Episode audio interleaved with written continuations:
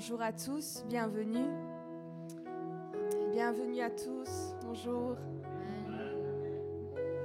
Ce matin, nous sommes réunis pour louer le nom de notre Dieu. Amen. Nous voulons louer le nom de Jésus, car c'est le nom au-dessus de tout autre nom, car il y a de la puissance dans le nom de Jésus. Amen. Et ce matin, nous voulons le louer, l'adorer du plus profond de notre cœur.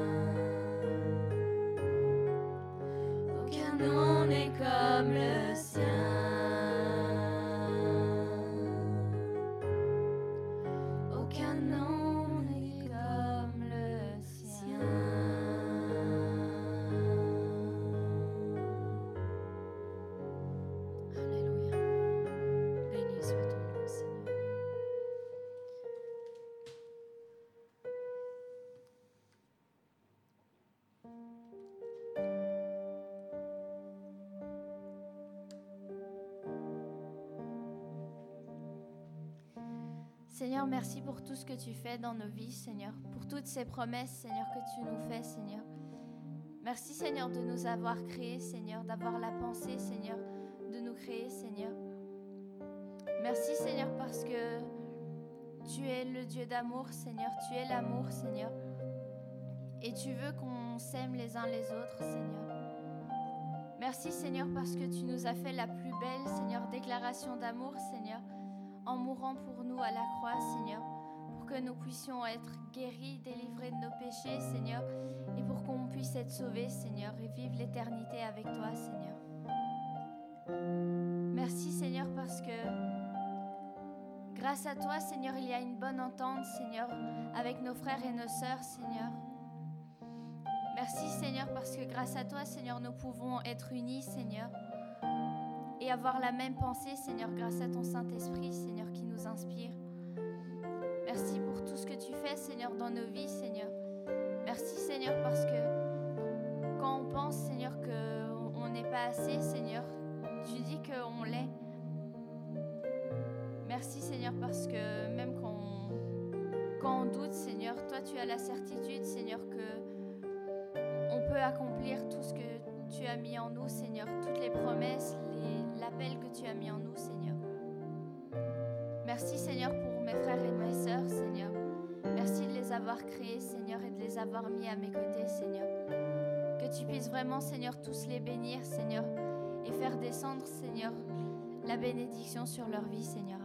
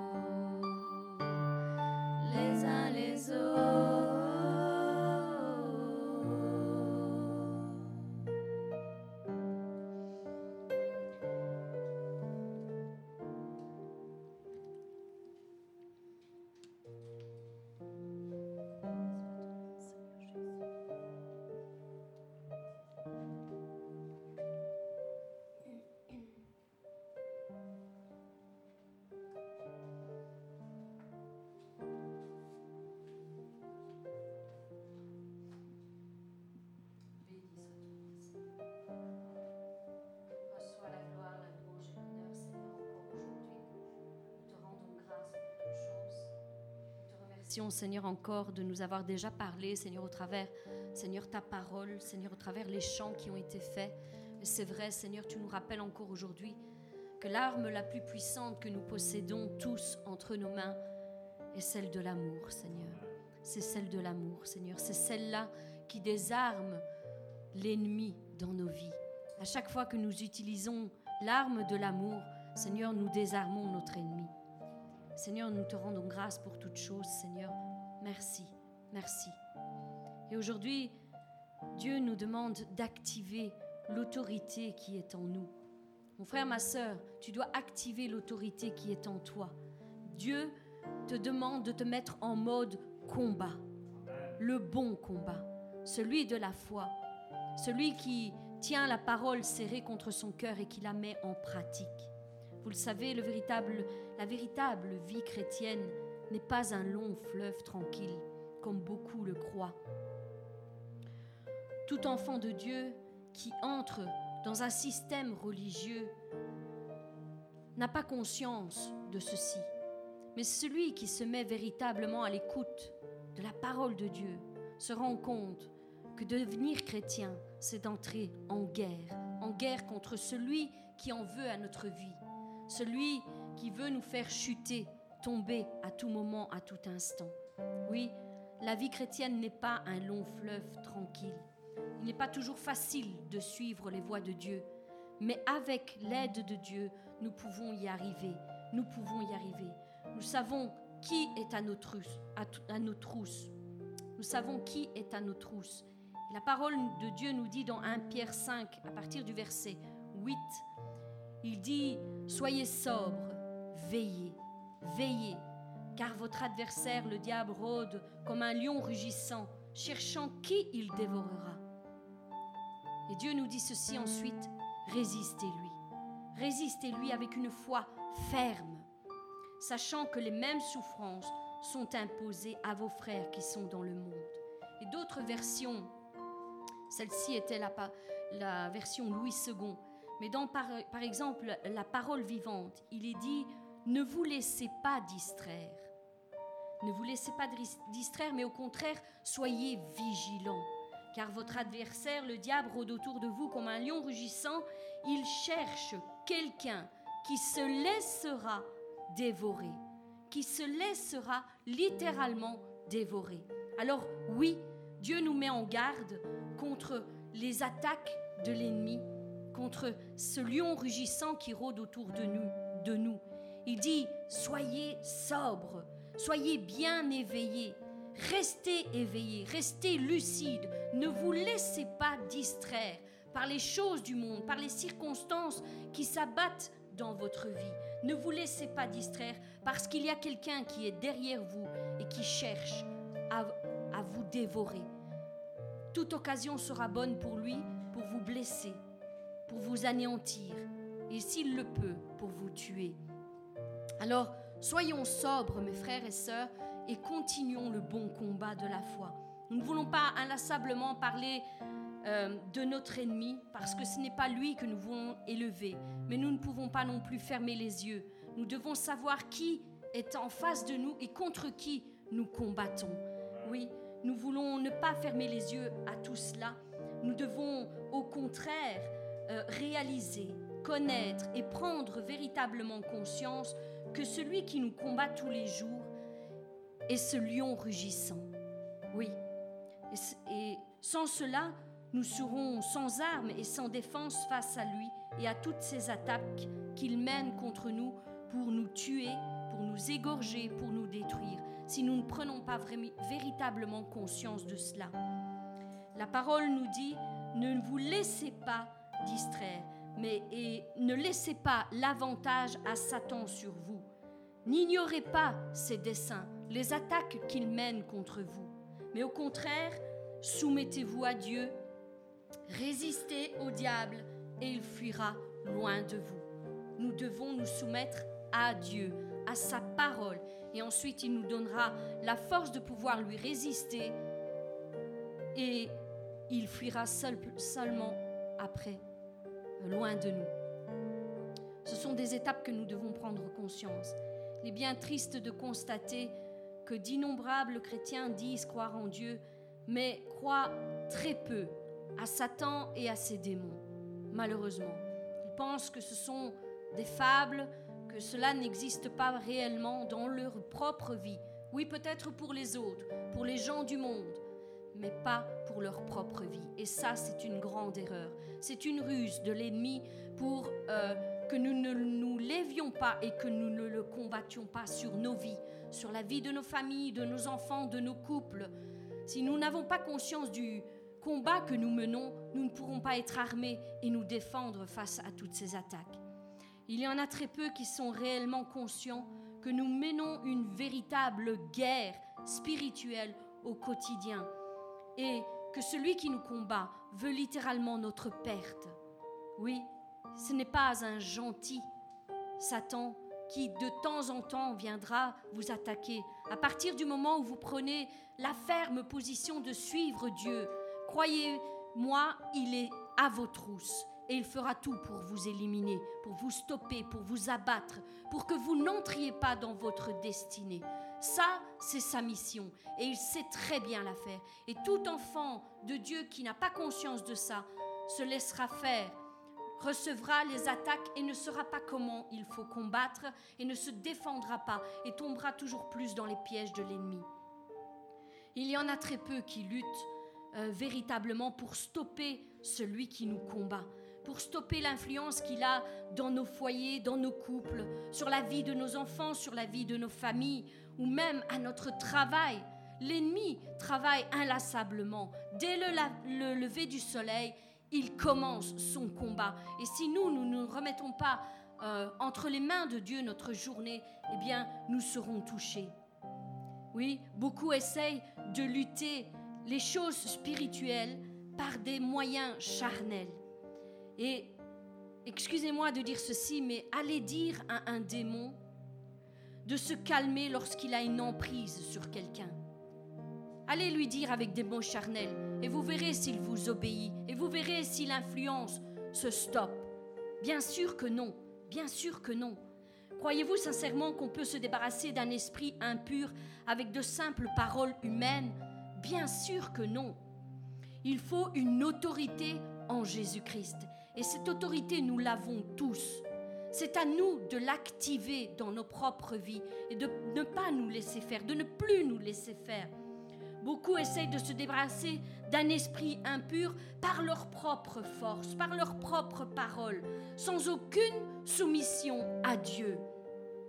Eh bien, mes bien-aimés, je suis ici pour vous dire que c'est inutile. Si vous ne vous soumettez pas à Dieu, premièrement, vous n'aurez pas cette autorité en Christ et l'ennemi ne fuira pas loin de vous. La première étape est de se soumettre entièrement à Dieu et ensuite le reste vous sera donné et ensuite il fuira loin de vous. Cesse de combattre en vain, mon frère, ma sœur, et soumets-toi à Dieu. Laisse-le diriger ta vie. Laisse-le être l'autorité suprême dans ta vie. Soumets-toi donc à Dieu d'abord. Suis ses conseils, ses directives. Laisse tomber tes plans, laisse tomber ta propre volonté, mais suis ses conseils, sa façon de faire. Quand il te dit fais-le, tu le feras. Et quand il te dit attends, tu attendras. Ne parle pas en vain. Laisse tomber les paroles vaines, charnelles, Tiens-toi dans la prière et tu gagneras ton combat. Oui, et tu obtiendras l'autorité en Jésus-Christ. Il suffit de regarder autour de nous et de constater les terribles dégâts qu'il opère déjà parmi son peuple, parmi le peuple de Dieu. Beaucoup de, de couples sont séparés, de plus en plus de divorces. Beaucoup d'enfants sont égarés, qui font tout et n'importe quoi dans leur propre génération. Ils n'ont pas encore atteint la majorité qu'ils sont déjà liés par l'ennemi de tous côtés. Ce qui aura de nombreuses répercussions pour leur avenir, pour leur destinée. Ils ouvrent toutes sortes de portes bien grandes à l'ennemi. Et croyez-vous que Dieu, que l'ennemi reste sans rien faire? Non. Il se fait une joie de les blesser de les oppresser, de les détruire dans leur personnalité, dans leur caractère, dans leur sensibilité, afin qu'ils n'entrent pas dans leur destinée. Il veut empêcher la génération suivante, déjà celle-ci. Mais il veut aussi empêcher la génération suivante d'accomplir sa destinée. Et nous, en tant que parents, c'est notre responsabilité à ce qu'il n'arrive pas à ses fins. Que faisons-nous pour nous, pour défendre nos enfants contre l'ennemi? En tant que bons parents, nous pouvons parfois essayer de leur assurer un bon avenir avec un travail, en travaillant jour et nuit, en mettant de l'argent de côté pour leur avenir, en leur achetant toutes sortes de choses matérielles. Mais qu'en est-il du côté spirituel, mes bien-aimés? Qu'en est-il? Quel est l'avenir que nous forgeons à nos enfants Quel est l'avenir spirituel que nous offrons à nos enfants? Quel est l'enseignement que nous leur apportons? Est-ce que nous, les enseignons à se défendre contre l'ennemi qui les attaque, eux aussi, dès leur jeune âge? Dès leur jeune âge. Les attaques sont certes invisibles parfois, mais nous pouvons en voir les conséquences. Des enfants qui se replient totalement sur eux-mêmes, qui sont de plus en plus agressifs, de plus en plus rebelles aux parents. Voilà l'œuvre que l'ennemi fait dans la vie de tous les jours sur nos enfants. Vous savez, le meilleur trésor que nous pourrons leur offrir n'est pas celui que nous leur offrons matériellement, mais bien spirituellement. Il faut que nous leur apprenions à eux aussi à se défendre, parce que l'ennemi essayera toujours, toujours de les stopper, afin qu'ils ne deviennent pas des armes puissantes entre les mains de Dieu. Oui, voilà le véritable combat qu'il mène, et c'est à nous de veiller sur nos enfants. C'est exactement la même chose que quelqu'un qui aide une personne qui vit dans la famine. Tu peux lui apporter un merveilleux plat qui va le rassasier pour un instant. Mais si tu lui donnes tous les outils qui lui sont nécessaires et que tu lui apprends à cultiver sa propre terre, eh bien cette personne sortira définitivement de la famine. Voilà l'œuvre que nous essayons de, de mettre en place à travers les enseignements que nous donnons aux bons samaritains. Ce sont véritablement des outils que nous vous donnons pour que vous aussi, dans vos propres vies, vous puissiez vous en sortir dans vos, combats, dans vos difficultés, dans vos épreuves. Voilà ce que nous mettons en place. Oui, nous voulons mettre en place les vraies valeurs, celles du ciel premièrement. Et nous vous donnons tout ce qu'il vous faut pour que vous puissiez survivre face aux attaques de l'ennemi. Vous avez ici les clés qui vous sont nécessaires pour réussir dans votre vie, dans tous les domaines de votre vie. Oui, nous, vous donnons ici les véritables clés, les véritables enseignements qui vous sont nécessaires pour sortir victorieux de vos combats. Il vous appartient de les prendre et de vous en servir. C'est à vous, c'est votre choix. Ou vous vous en servez, ou vous les mettez en pratique, ou vous ne les mettez pas en pratique. Le choix vous appartient. Nous, nous vous l'offrons. À vous de les prendre. Parce que si nous regardons bien, les véritables valeurs ne sont pas les, valeurs qui sont établies sur cette terre. L'argent n'est pas une arme indestructible ici-bas. Mais la prière, elle, elle l'est. Elle est une arme indestructible que Dieu nous a mis entre les mains. L'argent n'est pas la solution face au monde spirituel, ni les moyens humains, mais la prière, elle, est une arme extrêmement puissante dans les lieux célestes qui détruira toute œuvre de l'ennemi. L'argent n'a aucune valeur dans la dimension de l'esprit. Aucune valeur dans la dimension de l'esprit. Et souvenez-vous ce que Jésus a dit lui-même, il a dit, rendez à César ce qui est à César et à Dieu ce qui est à Dieu. Alors c'est vrai que l'argent nous sert pour ici, pour les choses du monde. Je ne dis pas qu'ils ne font pas en avoir. Ce serait stupide de, déclarer cela. Il faut. Mais maintenant, de là à dépenser sa vie, sa santé, à toujours vouloir de l'argent et en toujours en vouloir plus, pensant qu'on peut tout acquérir avec l'argent, c'est une vraie erreur. Posséder les choses du ciel, les trésors du ciel, c'est ce que Jésus-Christ nous a dit. Là, le voleur ne pourra pas venir. Là, il ne pourra pas vous retirer tout ce que vous allez accumuler comme trésor dans les lieux célestes. Rien ne pourra vous les enlever. Personne ne pourra vous enlever ce que vous allez acquérir là-haut. Il nous a dit que les vrais adorateurs sont ceux qui adorent Dieu en esprit et en vérité. Et voilà ce que nous voulons faire. Nous voulons adorer notre Dieu en esprit et en vérité. Alors, je vous le répète encore une fois, parce que c'est important. Je sais qu'il y a quelqu'un qui a besoin d'entendre ça. L'argent n'achète pas tout. Non, l'argent n'achète pas tout. Et l'argent n'est pas la solution à tout ce que nous vivons actuellement. La prière, oui, elle l'est. Elle est la véritable solution. Et c'est pourquoi nous voulons la mettre en place dans notre vie, la pratiquer journalièrement.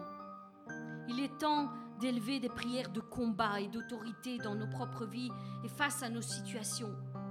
Oui, nous voulons mettre toutes choses entre les mains de Dieu dans la prière, parce que l'argent n'achète pas tout.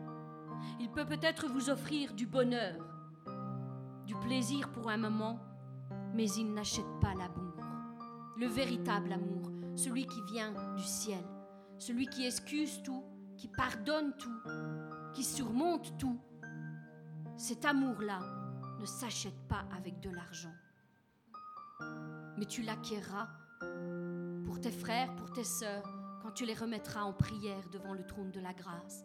Et là, Dieu fera naître en toi cet amour véritable pour ton prochain. L'argent achète peut-être les médicaments, mais il ne peut pas acheter la santé ni la guérison. Toutes ces choses sont entre les mains de Dieu. Jésus-Christ a déjà payé le prix pour tout cela. Et il nous l'offre gratuitement. Gratuitement. On n'achète pas la guérison divine. On l'acquiert par la sincérité de nos prières. Chaque jour devant le trône de la grâce, c'est là que descend la guérison divine. Alors, c'est vrai, l'argent peut acheter peut-être un ticket pour un spectacle, pour un divertissement hilarant, mais il ne peut pas acheter la véritable joie, celle qui vient du cœur. Il peut peut-être acheter un esclave, mais ne peut pas acheter un véritable ami qui sera là jour après jour pour toi, pour te servir, pour t'aider, pour te soutenir, pour te consoler, pour porter le poids avec toi. Toutes ces choses ne s'achètent pas. L'argent peut peut-être acheter une femme, c'est vrai. Nous le voyons dans ce monde. Mais il ne peut pas acheter une véritable épouse qui vous aime pour qui vous êtes et non pour ce que vous avez à lui offrir.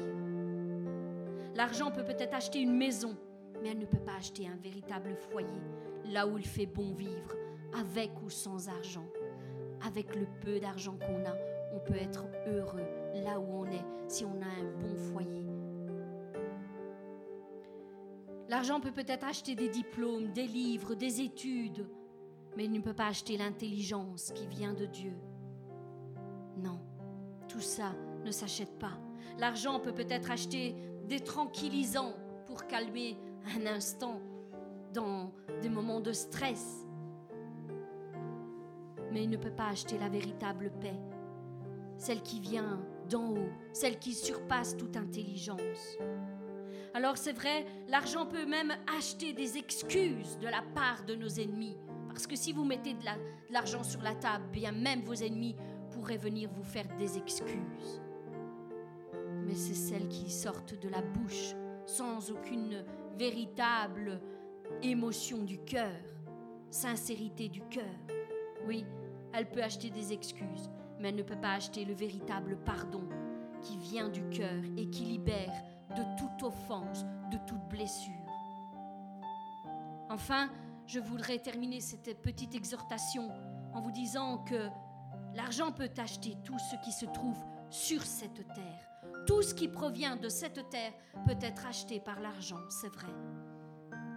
Mais il ne, vous, achètera jamais les choses qui viennent du ciel. Jamais vous ne pourrez obtenir quoi que ce soit qui vient du ciel avec votre argent terrestre. Alors cessons de nous confier en l'argent. Cessons de nous confier en l'argent. Ne nous trompons pas de maître. La parole nous dit que nous ne pouvons pas servir deux maîtres. Maman et Dieu. Et maman, c'est l'argent. C'est soit un, soit l'autre. C'est un choix que Jésus-Christ nous a donné. Vous ne pourrez pas servir les deux. Si vous recherchez l'autre, vous recherchez l'un, vous rejetterez l'autre. Alors le choix nous appartient. Vers qui nous voulons nous confier? Nous devons nous confier en Dieu et uniquement en lui. Recherchez les choses du ciel. Recherchez premièrement le royaume de Dieu et sa justice et toutes choses vous seront données par-dessus. C'est la promesse que Jésus-Christ nous a faite et je crois qu'il le fait chaque jour. Chaque jour, ses bontés se renouvellent sur nos vies et il est fidèle. Alors c'est vrai, nous n'avons peut-être pas de grandes richesses, un grand trésor, mais à chaque jour, Dieu ajoute et prend bien soin de nous. Il nous donne ce qui nous est nécessaire, nécessaire. Et le reste lui appartient. S'il veut nous faire prospérer, gloire à Dieu. Et s'il ne le veut pas, eh bien gloire à Dieu quand même. Gloire à Dieu quand même. Soyons fidèles dans les petites choses et nous en accordera d'autres plus grandes. Ne le renions pas parce que nous n'avons pas assez d'argent entre nos mains. Regardons aux vraies valeurs, celles qui ne s'achètent pas, mais celles qui s'acquièrent d'un cœur sincère, pur et obéissant à Dieu. Confions-nous en notre Père céleste qui pourvoira à tous nos besoins. Selon sa grande richesse, il prend bien soin de nous. C'est un bon Père, oui. Alors aujourd'hui, j'aimerais simplement vous dire, rendons grâce à Dieu pour tout ce qu'il a fait, pour ses bontés qui se renouvellent chaque matin, pour le soutien qu'il nous donne chaque jour dans chacun de nos combats. Oui, il est là à nos côtés. Il ne nous délaisse pas, il ne nous abandonne pas. Dieu est là. Et il nous tient la main. Laissons-le faire, laissons-le guider nos pas chaque jour, chaque jour. Laissons-le faire comme lui le veut. Faisons-le souverain dans nos vies, dans nos circonstances. Prions-le chaque jour afin qu'il nous révèle les plans de l'ennemi, afin que nous puissions les déjouer avec lui, avec la révélation qu'il nous donne. Et allons de l'avant parce que le monde attend la manifestation des enfants de Dieu. Le monde attend la manifestation des enfants de Dieu. Et les enfants de Dieu, ce sont nous. Nous sommes les enfants de Dieu. Nous devons nous lever pour aller chercher ceux qui périssent, ceux qui ne connaissent pas encore Dieu. Alors, mes bien-aimés, voilà, je vous bénis. Je demande à Dieu qu'il vous révèle chaque chose qu'il vous aide à entrer dans ses plans et qu'il vous aide à combattre le bon combat. Au nom de Jésus-Christ, soyez bénis. Amen.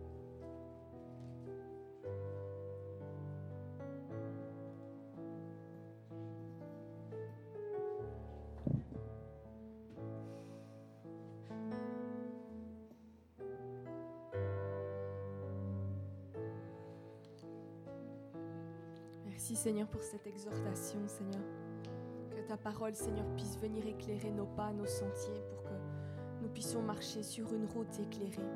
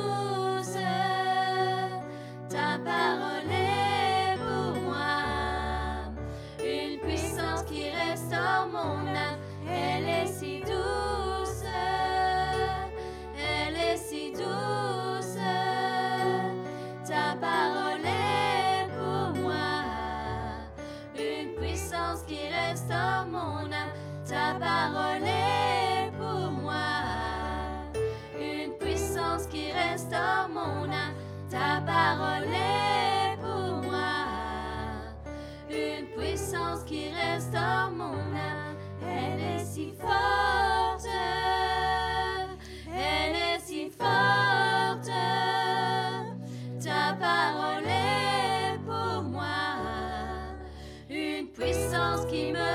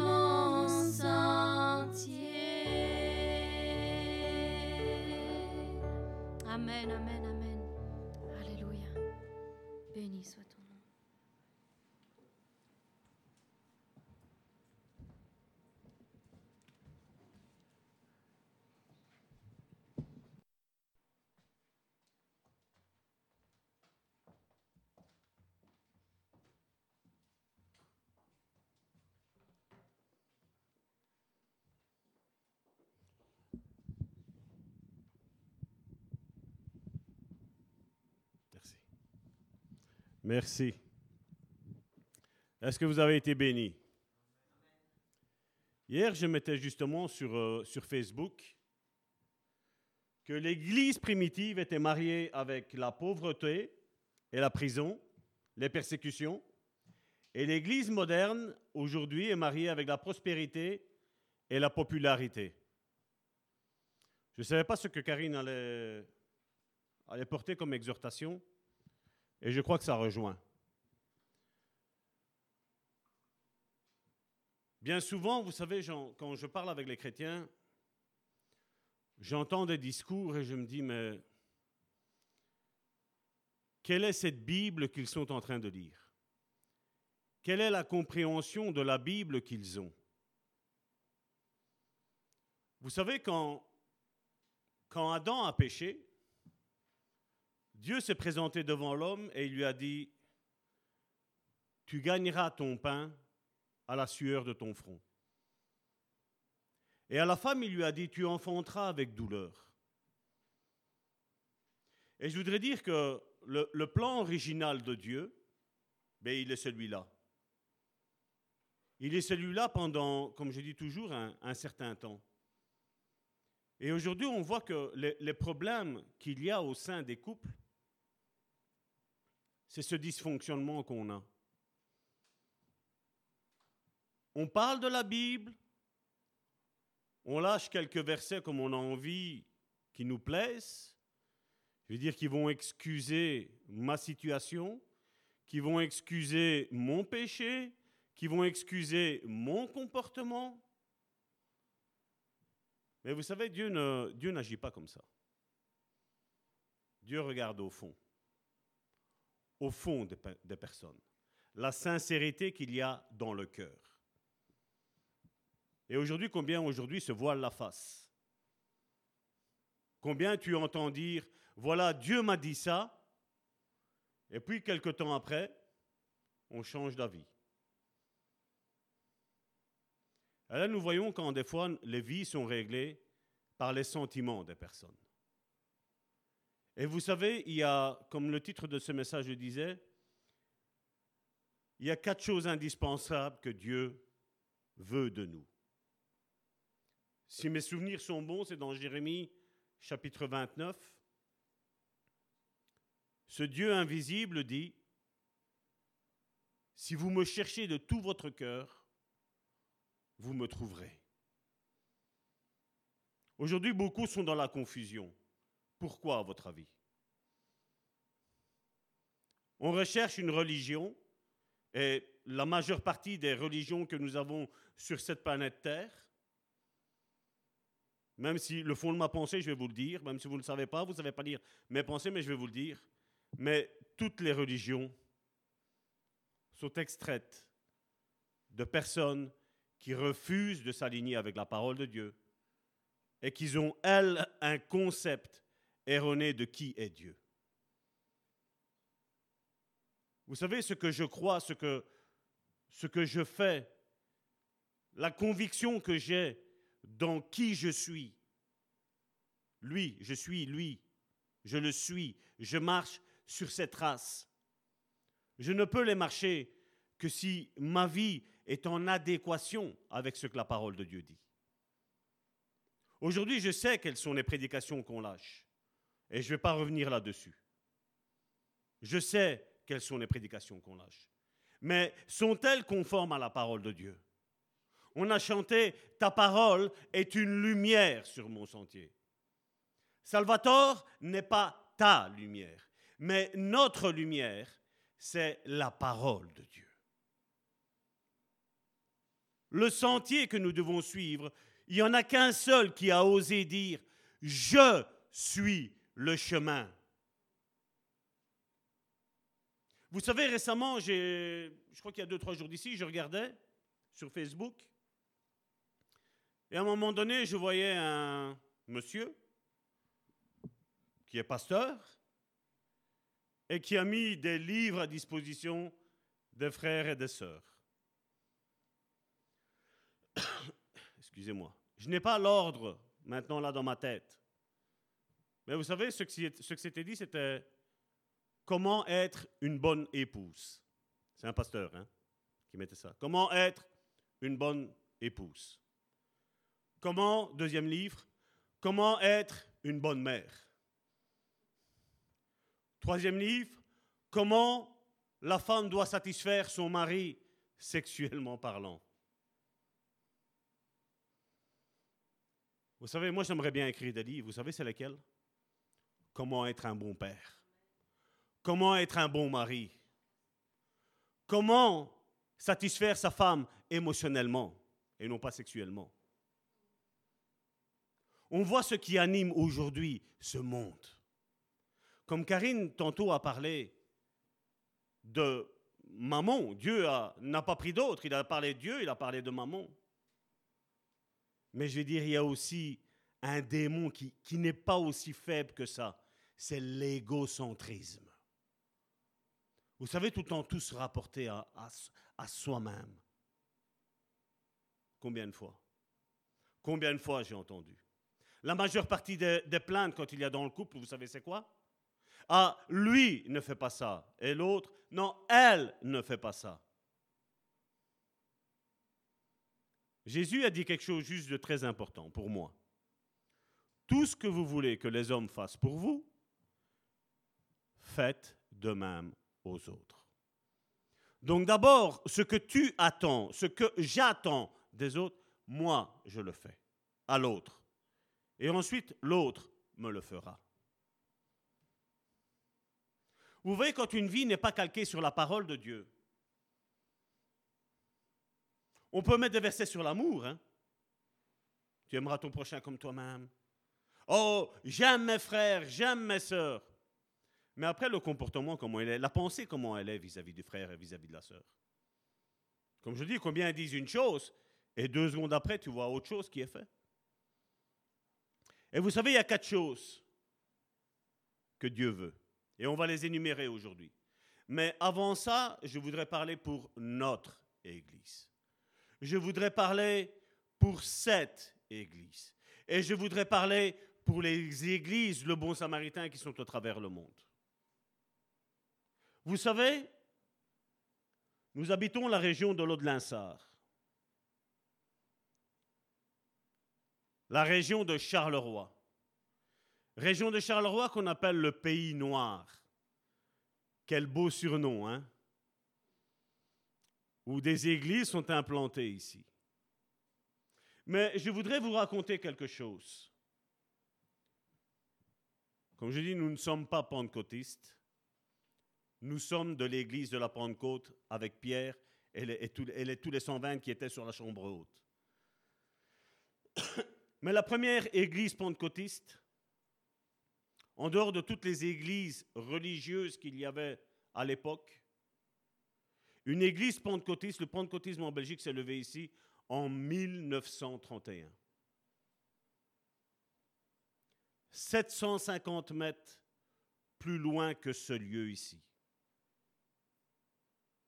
La première église de Pentecôte, où les dons se sont manifestés, et où les baptêmes du Saint-Esprit se sont manifestés, et où les guérisons ont commencé à se manifester. Ça, ça fait plus ou moins dix ans que je le sais. C'était avec le pasteur Van Den. Et quand on regarde maintenant, 1931, je vais vous dire qu'il y, a quelque chose qui s'est passé. C'est que ces dons se sont manifestés de 1931 jusqu'à 1935. Quatre ans. Et je voudrais vous laisser découvrir pourquoi tout ça s'est arrêté. Pourquoi il y a eu un réveil, entre guillemets, de quatre ans. Je ne sais pas quelle est la vision que tu as de l'Église le bon samaritain. Mais si tu penses que l'Église le bon samaritain, c'est juste le pasteur Salvatore, je crois que nous nous trompons. Vous savez, Dieu a besoin d'hommes et de femmes au pluriel, qui vont se lever, qui vont comprendre la vision de la Bible de ce qu'est l'évangélisation. Aujourd'hui, on aime amuser la galerie. Danser, chanter. Vous savez, pour, euh, pour dire, ah, ils sont, ils sont normaux. Ils sont normaux. Je vais vous dire une chose. Être chrétien, ce n'est pas être normal. Être chrétien, c'est être pris pour des fous. Mais on a peur quand on nous dit ça de nous. Hein? Moi, je vais vous dire une chose. Il y a un réveil qui se prépare. Il y a quelque chose qui est en train de se préparer. Et Dieu a besoin de toi. Dieu a besoin de toi. Dieu a besoin de nous. Il a besoin d'hommes et de femmes qui vont, se qui vont se lever et qui dès le matin vont dire Seigneur, parle, ton serviteur écoute. Où dois-je aller? Que dois-je faire? Qui dois-je rencontrer?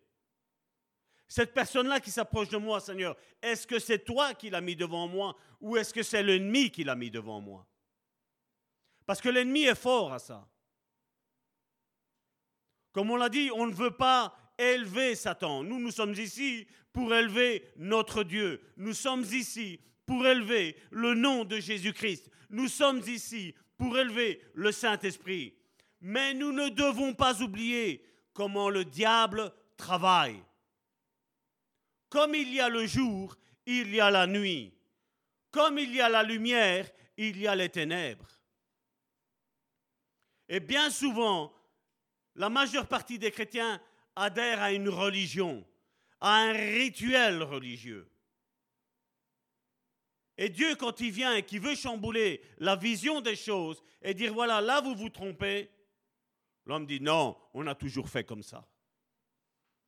Et c'est ce que les pharisiens ont fait avec Jésus. Ils avaient leur rituel, ils avaient leur homme influent de l'époque. Mais quand Jésus, le Dieu invisible, se matérialise et se montre devant son peuple, son peuple ne l'a pas reconnu. Et je dis, c'est qui celui-là? C'est le fils de Marie. C'est le fils de Joseph, le charpentier. Sa mère elle-même, à un moment donné, on en a déjà parlé, il dit, mais mon fils, il est hors de sens, ne l'écoutez plus. Ne faites pas ce qu'il dit.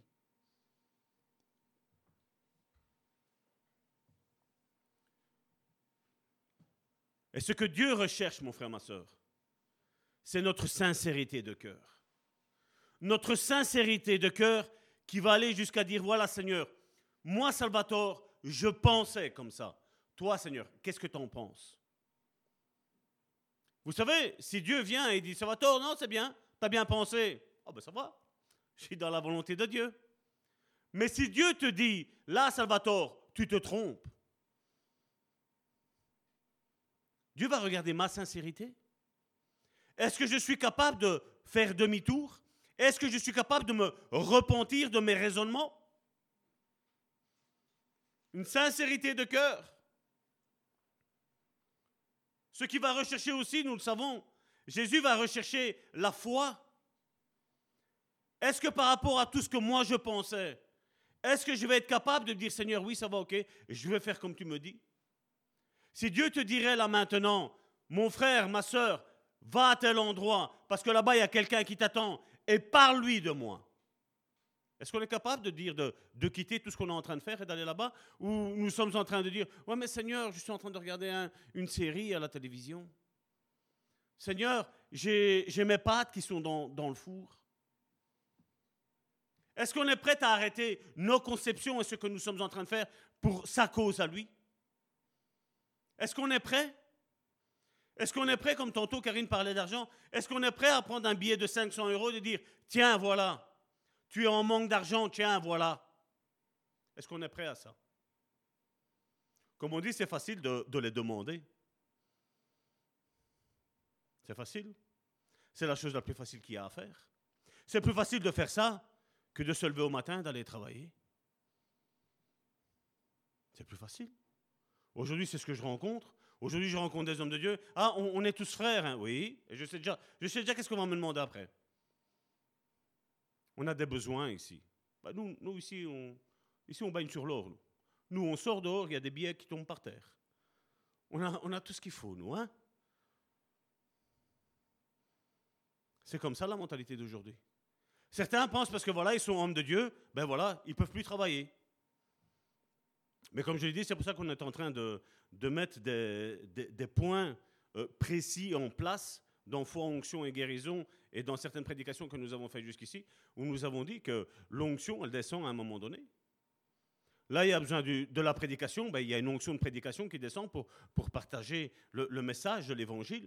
Il y a pour dehors, quand on a besoin d'aller porter l'évangile, ben, ce n'est pas avec nos concepts religieux que les choses vont changer. hein. C'est de dire, quand on va être dans la rue, de dire ben, Seigneur, comment je fais? Où je vais? Quelle porte je dois frapper?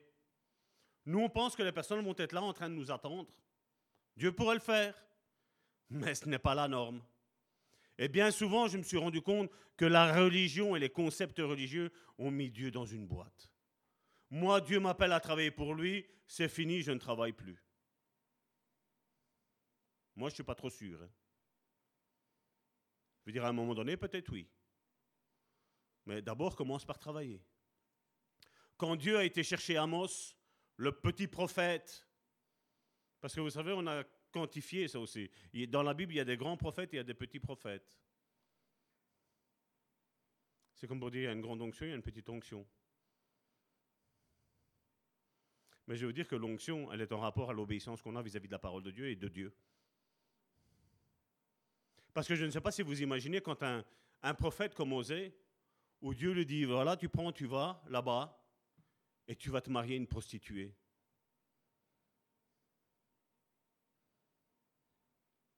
Vous imaginez aujourd'hui? Si un frère dirait, voilà, Dieu m'a dit que, imaginons Alain qui est ici, Dieu m'a dit de marier une prostituée, quelle va être notre réaction face à la volonté de Dieu? Ah, c'est vrai, il y a beaucoup de, chrétiens aujourd'hui, ah mais osez, voilà, c'est Dieu qui lui a dit. Mais Dieu ne pourrait-il pas le dire encore une fois? Vous croyez que l'Église n'est pas aussi prostituée qu'au temps d'Israël? Je crois qu'on l'a dépassé, hein, le temps d'Israël.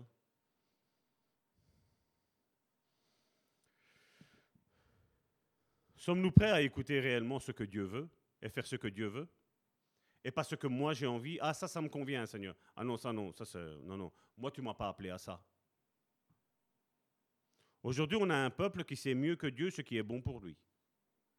Et moi, je vais te dire que l'homme, tant qu'il n'est pas en communion réelle avec Dieu, il ne sait pas ce qui est bon pour lui. Ça va être erreur sur erreur. Il est vrai, comme Karine l'a dit, quand tu vas accepter le Seigneur, ben oui, l'enfer va se déchaîner contre toi. Mais je vais te dire que même que tu ne l'acceptes pas, tu as déjà le même point final qui va arriver. En étant chrétien, tu vas y arriver avant. Ça, c'est l'avantage, je veux dire, quelque part. Mais il y a un plan qui est établi. Vous savez, ce n'est pas parce que je parle de lien héré- héréditaire, des livrances, que ben voilà, en vous asseyant ici, vous en êtes quitte, vous en êtes libre. Ou même mes enfants pourraient penser, voilà, mon père y croit, donc voilà, j'en suis quitte. Non. Comme je dis, il y a quelque chose, il y a un message qui est prêché, qui est prêché, mais si tu n'adhères pas à ça, il n'y a rien qui va se passer.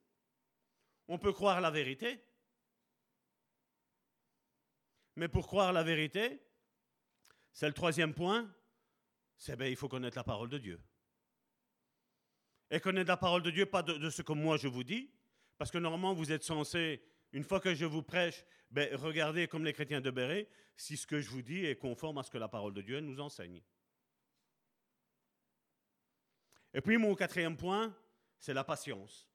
La patience d'attendre les promesses réalisatives de la parole de Dieu sur ma vie, sur ta vie. Et ça, ce temps-là, il est très très dur. Parce que nous, on pense quoi? Ben, Dieu est avec moi, voilà les choses, deux temps de mouvement, tout va se mettre en place. C'est faux. Jésus, quand il est né, il n'a pas commencé à prêcher l'évangile. Jésus, quand il a été adolescent, imaginons à 12 ans, c'est vrai, il était dans le temple, il était en train de raconter les choses de Dieu. C'est vrai, les pharisiens, ils étaient étonnés de la sagesse que Jésus avait. Mais son ministère n'a pas commencé là. Son ministère a commencé quand il avait 30 ans. Et c'est pas parce que Jésus était le Fils de Dieu, le Dieu incarné, visible, qu'il a dit, ben voilà, je suis Dieu, je vais commencer à faire ça. Non. Il a été obéissant à son Père. Il a dit, Père, quel est le bon moment pour commencer les choses?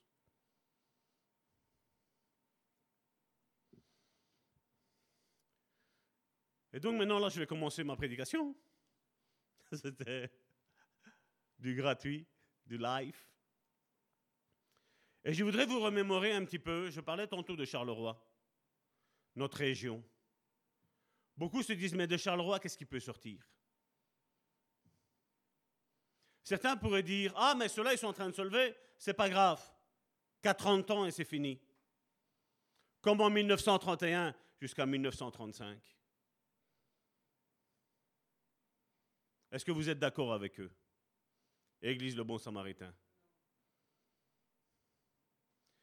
Une sœur hier m'a envoyé, elle fait Salvatore, ce que j'aime bien avec toi quand tu prêches, c'est que tu es tout le temps en train de parler de Christ. Et elle aime ça. Parce qu'elle disait, ça, je l'entends pas ailleurs. Je vois beaucoup de prédications sur moi, je, moi, je, moi, je. Moi, je fais ci, moi, j'étais ça, moi, je passe ci, moi, je fais ça. J'ai, notre message doit être centré sur Christ, sur ce que lui fait au travers de moi, sur ce que lui fait au travers de toi. Comme nous l'avons vu et nous le voyons tous les jeudis, on voit que les dons, c'est un don qui nous est donné gratuitement, sans aucun mérite. On peut être la personne la plus tordue, Dieu va quand même manifester pour aller toucher les autres. Parce que là, il y a une personne qui se lève pour aller. Mais au final, nous n'avons aucune gloire à en tirer. La chose la plus principale est que Christ soit glorifié dans les vies. Que les vies soient changées, transformées. Que les personnes reçoivent un baume dans leur cœur. Et comme je le disais, on pourrait dire, mais qu'est-ce qui peut sortir de bon de Charleroi? Il y a quelqu'un qui s'est fait un jour cette même question en disant, mais qu'est-ce qui peut sortir de bon de Nazareth? Et regardez ce qu'il est dit dans Jean chapitre 1, du verset 45 à 51.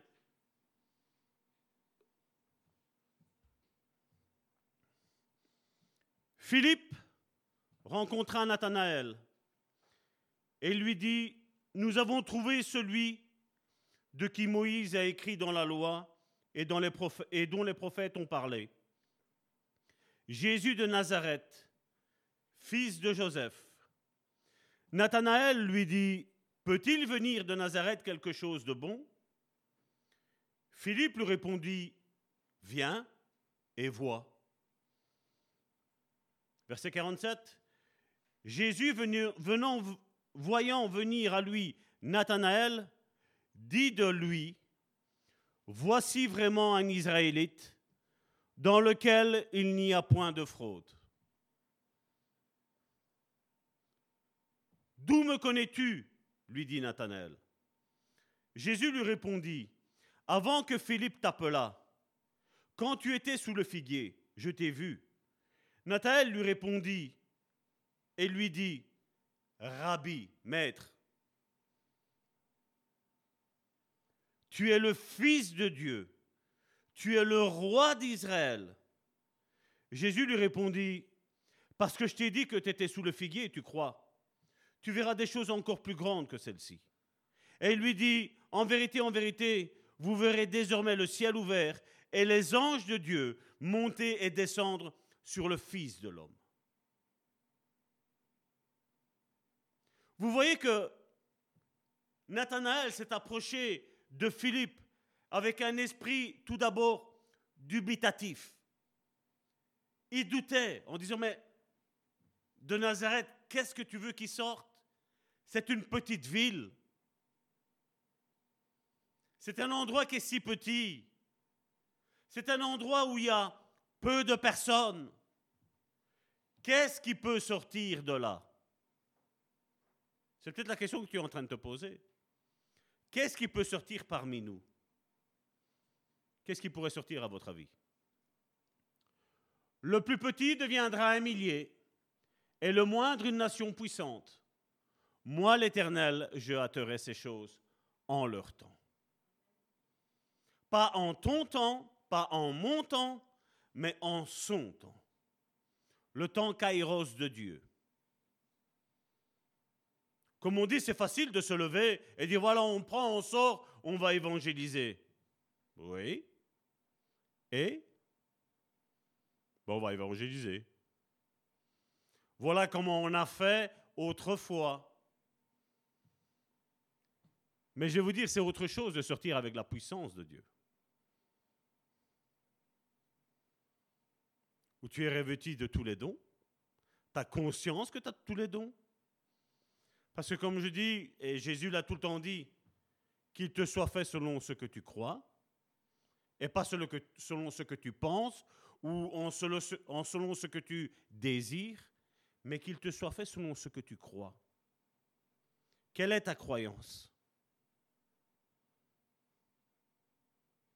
Pourquoi sortir et aller voir juste un certain type de personnage? Pourquoi sortir et aller, ben voilà, on va se limiter à l'eau de l'insart. Pourquoi ne pas aller plus loin? Parce que moi, Ésaïe chapitre 54, dans ma Bible, il est écrit que je dois étendre l'espace de mes cordages. Les étendre à droite, à gauche, en avant et en arrière. Et tout seul, je n'y arriverai jamais. Toi tout seul, tu n'y arriveras jamais. Mais tous ensemble, c'est autre chose. Unis d'une même pensée, d'un même cœur, d'une même direction. Je vais faire comme ça, comme ça, comme ça, comme ça. Ben, fais-le. Mais si nous n'en avons pas tous la conviction, et bien souvent, comme je dis, il y en a beaucoup qui prêchent leur royaume ou le royaume de Salvatore. Ce n'est pas mon royaume qu'on prêche. Ce n'est pas le royaume le bon samaritain qu'on prêche. On prêche le royaume de Dieu. Nous prêchons la justice de Dieu. Combien? On le voit. On a une bonne opinion de toi au début. Ah, Dieu m'a dit que tu es un homme de Dieu.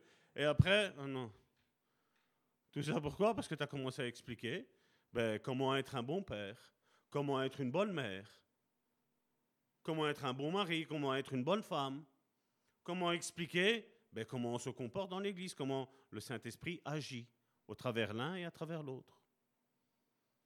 Toujours se mettre de l'avant, le moi. Mais le moi est toujours beaucoup plus facile à le voir chez l'autre que chez soi. Et on voit que la foi de Nathanaël qu'on a lu ici, elle était incertaine au début. Il était dubitatif. Tout comme peut l'être la nôtre. Quand on dit que le plus petit deviendra un millier. Et le moindre, une nation plus, puissante. Le plus petit, on va se dire, ben voilà, c'est déjà le minimum. Un millier. Mais après, la Bible, elle nous dit que celui qui est encore le moindre, le moindre, c'est celui qui est encore plus petit que le plus petit. Dieu dit, je vais en faire une nation puissante. Ce qui nous prouve que plus nous nous écrasons, plus nous nous abaissons devant Dieu, je ne parle pas devant les hommes, devant Dieu, plus Dieu va nous élever. Plus les gens vont t'écraser et plus Dieu va t'élever. Parce que toi, tu seras humble. Toi, tu sais ce qu'il y a dans ton cœur. Toi, c'est comme Nathanaël. Tu es sincère comme Nathanaël. Qu'est-ce qui peut venir? Dieu, dans quoi il pourrait m'aider? Et après, quand Dieu vient t'aider, tu dis, oh Seigneur, Merci Seigneur. Je ne pensais pas que tu allais pouvoir m'aider à ce point-là. Je ne pensais pas que tu allais me changer comme tu m'as changé. Là, tu reprends la gloire que Dieu est en train de te donner. Tu dis, tiens Seigneur, comme quand on va être face à Dieu, où on va prendre nos couronnes et on va lui relancer et Dieu va les reprendre, il va nous les remettre. Ça va être une humiliation continuelle devant notre grand Dieu, notre grand Dieu et merveilleux Dieu. Toi et moi, nous sommes rien. Mais si lui est avec nous, là, avec Dieu, on va faire des exploits. Avec Dieu, on va faire des exploits. Et, pour cela, il faut quoi? Un cœur sincère. on voit que, premièrement, Nathanaël a dit, mais qu'est-ce qui peut sortir de bon de là-bas, de Nazareth? Mais il ne s'est pas arrêté à ce que son cœur disait. Parce que quand Jésus a lancé les premières paroles, il a dit, waouh, waouh, ces paroles, ça a été quoi?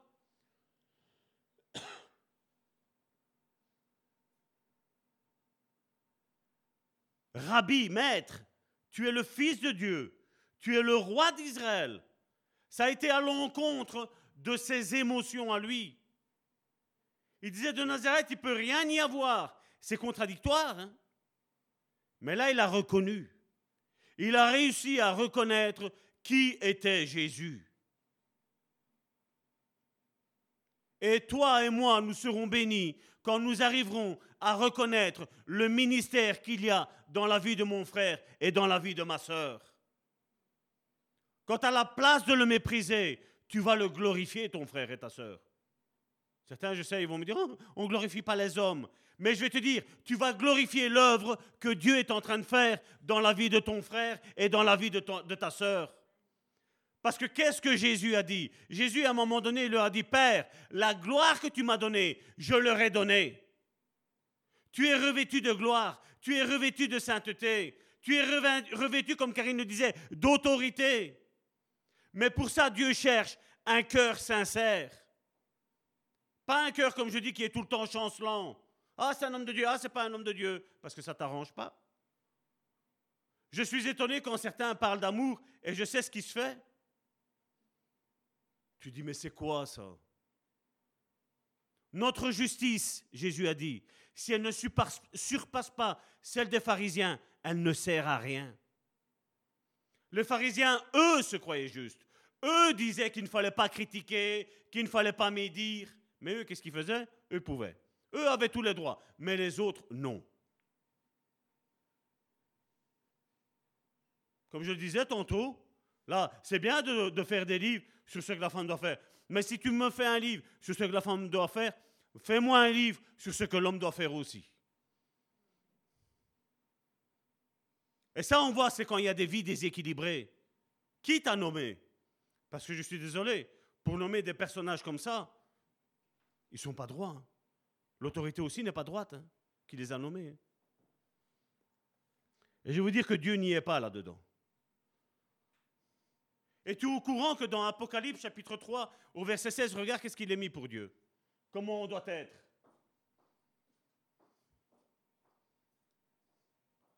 Ainsi, parce que tu es tiède, parce que tu n'es ni froid ni bouillant, je te vomirai de ma bouche. Dieu, ce qu'il recherche, ce n'est pas, des, pas des froids. Hein. Certains ont compris ça. Hein. Non, vaut mieux alors dire qu'on est froid. Non, non, non.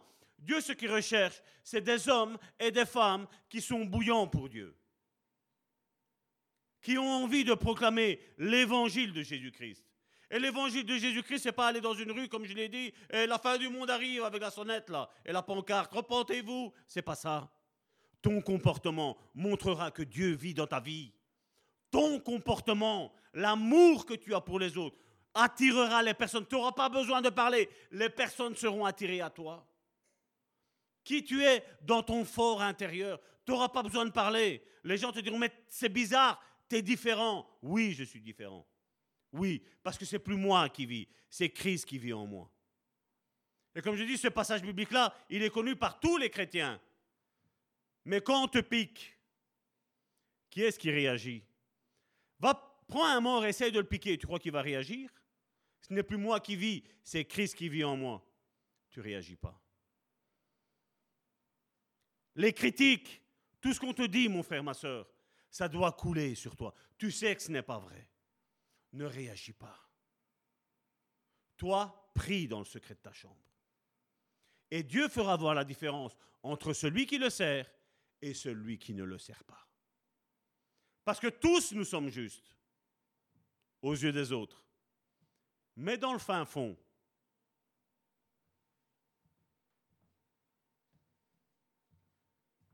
si on ne met pas ça en application, nous sommes des gens religieux.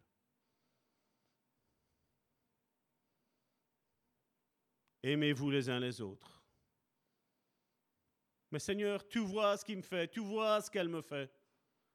Aime. Aime. Toi, tracasse-toi d'aimer. Ne te tracasse pas de ce que les autres disent ou font. Ne te tracasse pas. Fais ce que Dieu te demande de faire. Parce que oui, Dieu cherche des bouillons. Ceux qui sont froids, ils savent où ce qu'ils vont. Mais le, tiède, c'est quoi? Ah oui, tantôt, non, je sers Dieu. Oui, Seigneur, ça c'est ta volonté. Mais après, non, ça non, Seigneur. À mon avis, je me suis trompé. Hein? Non. Quand Dieu te dit quelque chose, mon frère, ma soeur, il n'y a rien qui va te le retirer de la tête. Cette vision a été combattue dès le jour moins un, on va dire. Je crois que c'était même moins deux semaines. La vision a été combattue avec des personnes qui prétendent avoir fait cette vision-ci. Ils ne sont plus là. Je veux dire, moins deux années avant que cette vision se réalise. Vous êtes témoin. On a été sur un terri, on a été mettre un drapeau belge. Pour dire, là, ça c'est Dieu, ça. C'était dans la région de Charleroi, à Ransard. Où sont-ils? Quand Dieu te parle, tu es certain et tu ne changes pas d'avis. Parce que Dieu dit, il l'accomplit. Et nous sommes la réalité visible de ce que Dieu nous avait dit il y a bien longtemps. Dieu a fait son cheminement, mais nous avons regardé, nous, avons fixé nos yeux sur une seule chose. Christ, la vision. Christ, la promesse. L'Église, le combat, elle connaît. Karine, tantôt, en parlait de combattre le bon combat. On connaît le combat. Et combien ont essayé de combattre? Ça ne prend pas. Pourquoi? Parce que Dieu règne. Je vais te dire que sur cette église règnent les pans de la robe de Dieu. Ésaïe chapitre 6. Je ne l'ai pas pris, mais vous pouvez le lire. Il ne, il ne sommeille pas, il veille. Celui qui est le gardien de Jérusalem, l'Église. Ah, tant que, tant que Dieu nous élève, pas de souci. Seigneur, je suis dans ta volonté. Gloire à Dieu. Jésus, qu'est-ce qu'il a dit dans Matthieu chapitre 10, verset 39 Celui qui conservera sa vie la perdra. Et celui qui perdra sa vie à cause de moi la retrouvera. Peu importe l'étiquette que les hommes mettent sur ton nom, sur ta face, peu importe. Ce qui compte, c'est l'étiquette de Dieu sur ta vie. Le sceau de Dieu sur ta vie. Le Saint-Esprit qui vient sur toi et où Dieu se manifeste au travers de toi. Parce que tant que les autres sont en train de te critiquer, tant que les autres sont en train de mentir à ton sujet, toi, tu es en train de travailler. Toi, tu es en train d'œuvrer pour Dieu. Vous avez vu le chef, quand il arrive, généralement, qu'est-ce qu'il fait? Ah, ça, t'as mal fait. Toi, t'as mis tout ton cœur, t'as mis toutes tes tripes, t'as mis tout ton amour pour le faire. Le chef vient, ça, ça va pas comme ça. Tu aurais dû le faire comme ça. C'est le même résultat, hein Non, ça va pas. Ça va pas. Un chef, il est, il habitué à, contredire les ordres. Un chef, il a, son optique de faire des choses. C'est comme un religieux. Quand tu parles d'évangélisation, ben oui, comme on parlait euh, l'autre jour avec Alain, ben on pense que ça allait euh, Charleroi. On va donner des Bibles, on va donner des traités, on va donner des chiffres, on va donner des sacs. Comment Dieu t'a parlé? Comment Dieu a parlé à l'Église? Quelle est, quelle est l'orientation que nous avons? Est-ce qu'on peut s'asseoir, discuter de comment on va faire l'évangélisation? Comment toi tu penses, comment toi tu penses, comment toi tu penses, comment toi tu penses, et on en fait une somme. Voilà, voilà comment on va faire. Parce qu'il n'y a pas que le pasteur qui est loin du Saint-Esprit. Hein. Je crois que nous sommes tous loin du Saint-Esprit. Hein. Et comme je dis, pour chaque ministère, il y a une onction qui est différente. L'onction d'apôtre est différente de l'onction du prophète. Celle du prophète est différente de celle de l'évangéliste. Celle de l'évangéliste est différente de celle du pasteur. Et celle du pasteur est différente de celle du docteur. C'est différent. Est-ce qu'on a prié? Est-ce qu'on a demandé comment Dieu veut qu'on fasse? Vous savez, en Italie, il y a, en traduction en français de ce, mouvement, qui est en dehors de tous les mouvements, mais eux, ce qu'ils ont fait, c'est qu'ils vivent par la foi. Et là-dedans, il y a le pasteur Pedro Viot. Donc, comme on dit, voilà, eux, s'ils ont à manger, ben, ils mangent. Ils ne s'en pas. Ils ont tout quitté. Ils ont tout quitté et on les appelle, euh, c'est Christ est la risposta, qui veut dire Christ est la réponse. Et ils voyagent et ils sillonnent toute l'Italie. Et ils vont dans des places et ils évangélisent. Et puis comment ils vivent? Ben, Il y a des personnes qui viennent et qui leur font des dons. Dons nourriture, dons d'argent, dons de matériel. Ils vivent comme ça. Ils vivent par la foi. Et il a dit ainsi, ce pasteur Pedro Viot, le plus grand ennemi de Dieu est l'ego de l'homme. Le désir de se placer à sa place et que nous devons mourir à nous-mêmes si nous voulons avoir la vie éternelle, c'est-à-dire avoir le même genre de vie que Dieu. Et moi, Salvatore, je dis un milliard de fois Amen à ce que ce pasteur a dit. Un milliard de fois. Parce que comme je dis, si quand les choses ne vont pas comme moi je le sens, quelle est ma réaction? Parce que je vais vous dire, dans, deux, euh, dans deux solutions, il y a une solution qui vient de Dieu et une qui peut venir de nos émotions ou du diable. Comment on va réagir quand ça vient à l'encontre de ce que moi, Salvatore, je pense? Comment ça va? Comme je le dis, moi, dans chaque situation, je ne prétends pas avoir la réponse. J'ai une réponse. Et après, la suite me fait voir si c'était la réponse de Dieu. Mais certains, Dieu leur parle, vous savez, un moulin à parole. Mais après, quand tu parles avec eux, ce sont eux le moulin à parole. Et là, tu te dis, ben là, ils se sont placés, ils se sont pris eux-mêmes pour le Saint-Esprit. Vous savez, tous les, raisonnements qu'on peut on va faire ça, comme ça, comme ça, comme ça. Quand ça vient contrecarrer, non, non. Et après, ils font ce qu'ils ont à faire. Et après, il y a quoi? Il y a l'erreur. Et ça, on doit faire attention, c'est ce qu'il dit. L'ego de l'homme, quand il prend la place de Dieu. Ça, on doit faire très, très attention. Moi, je suis toujours étonné quand on me dit, voilà, ça va tort. Moi, la Bible, je la lis 10 heures et 26 heures sur une journée, je suis en prière. Toi, tu fais ton calcul, tu fais 10 plus 26, 36. Et je crois que dans ma montre, j'ai 24 heures. Là, on voit l'orgueil de l'homme, l'ego de l'homme. Et nous devons faire attention à ça. Et donc, comme contexte, on a pris ce passage où Jésus a parlé à Nathanaël. Et je voudrais le mettre en parallèle, ce passage de Nathanaël, avec ce qu'il est dit dans Matthieu, chapitre 21, du verset 23 à 27. Jésus s'est rendu dans le temple, et pendant qu'il enseignait, les principaux sacrificateurs et les anciens du peuple vinrent lui dire, par quelle autorité? Qu'est-ce qu'elle a parlé, Karine, tantôt Par quelle autorité fais-tu ces choses? Et qui t'a donné cette autorité? Jésus leur répondit. Et là, on a intérêt à faire gaffe. Parce que là, il y en a beaucoup qui agissent comme ça. Ils sont en train de rechercher Dieu pour ce que eux veulent faire, pour prendre au piège Jésus, pour prendre au piège des hommes et des femmes de Dieu. Et là, nous devons faire attention. Quand certains agissent surnoisement, comme ceux-là, comme on l'a vu, c'était qui? C'était des principaux sacrificateurs et les anciens du peuple. Et Jésus leur dit, je vous adresserai aussi une question. Et si vous m'y répondez, je vous dirai par quelle autorité je fais ces choses.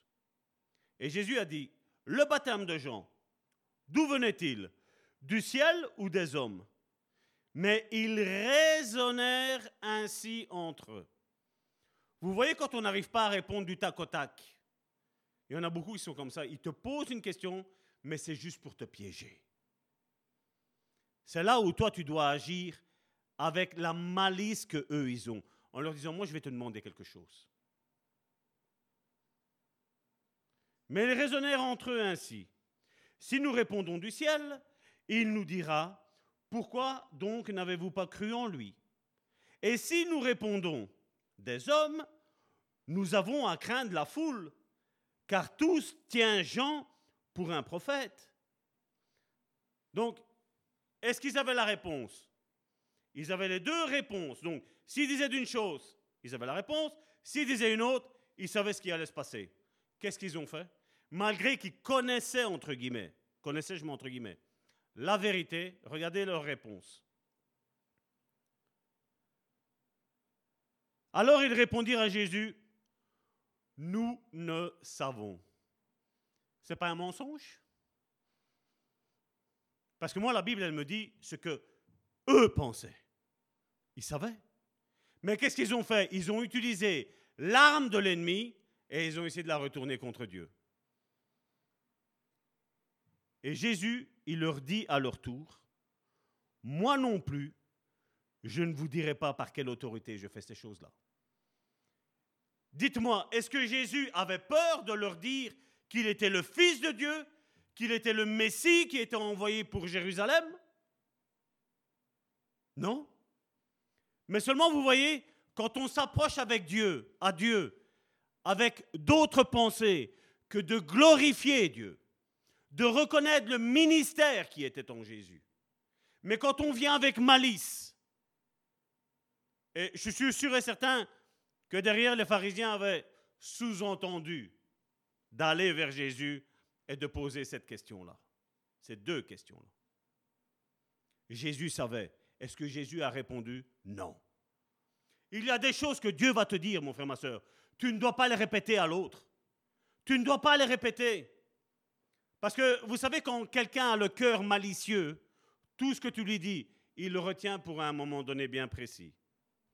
J'ai fait l'erreur plusieurs fois. Plusieurs fois.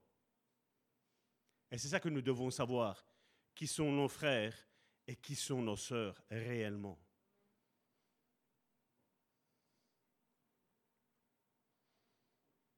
Et dans cette question ici, le fait que Dieu ne satisfera jamais notre curiosité. Certains veulent savoir. Qu'est-ce qui se passe à l'église du Bon Samaritain? Combien vous êtes à l'église du Bon Samaritain? Comme euh, Philippe a répondu à Nathanaël, viens et vois. Viens et vois. Je vais vous dire que Jésus n'a jamais répondu à des questions qui viennent d'un besoin autre que notre esprit. Jamais. Parce que beaucoup s'approchent de Dieu, parce qu'ils disent, voilà, si je viens à Dieu, Dieu va me bénir. Mais je vais te dire qu'avant la bénédiction, mon frère, ma soeur, il va y avoir la tempête, il va y avoir l'orage, il va y avoir les vagues. Certains pensent que voilà, il y a une église qui est établie au sein du Bon Samaritain en Belgique, on va y aller, place d'honneur. Laissez place, je suis là. C'est moi. Mister, je ne sais pas qui. Les ministères sont tous éprouvés. Tous. Si nous voulons que Dieu nous réponde, réponde sincèrement, il faut que nos questions soient sincères. Et pas comme il était mis là. De qui? Comme quand tantôt Karine a, a pris le passage. Quand ils ont dit à Jésus, euh, est-ce que c'est juste de payer le tribut à César? Ils ont essayé tout le temps de coincer Jésus. Et je vais te dire, quand tu es un homme de Dieu ou une femme de Dieu, les gens sont mauvais. Surtout les temps que nous vivons, la Bible nous dit que dans les derniers jours, les gens seront ingrats, les gens seront méchants, astucieux, malicieux, mauvais. Et nous devons faire attention.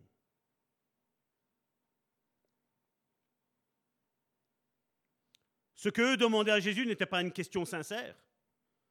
En fait, elle était là pour essayer de faire tomber Jésus. Mais Jésus, est-ce qu'il avait besoin de dire qui il était pour savoir qui il était? Non. Jésus le savait, il avait une conviction intérieure. Le Saint-Esprit attestera à mon esprit que vous êtes fils et filles de Dieu. Et si je suis fils et fille de Dieu, ben quand je lis quelque chose et que ça va à l'encontre de ce que je fais, de ce que je crois, ben je m'aligne à ce que la parole de Dieu dit.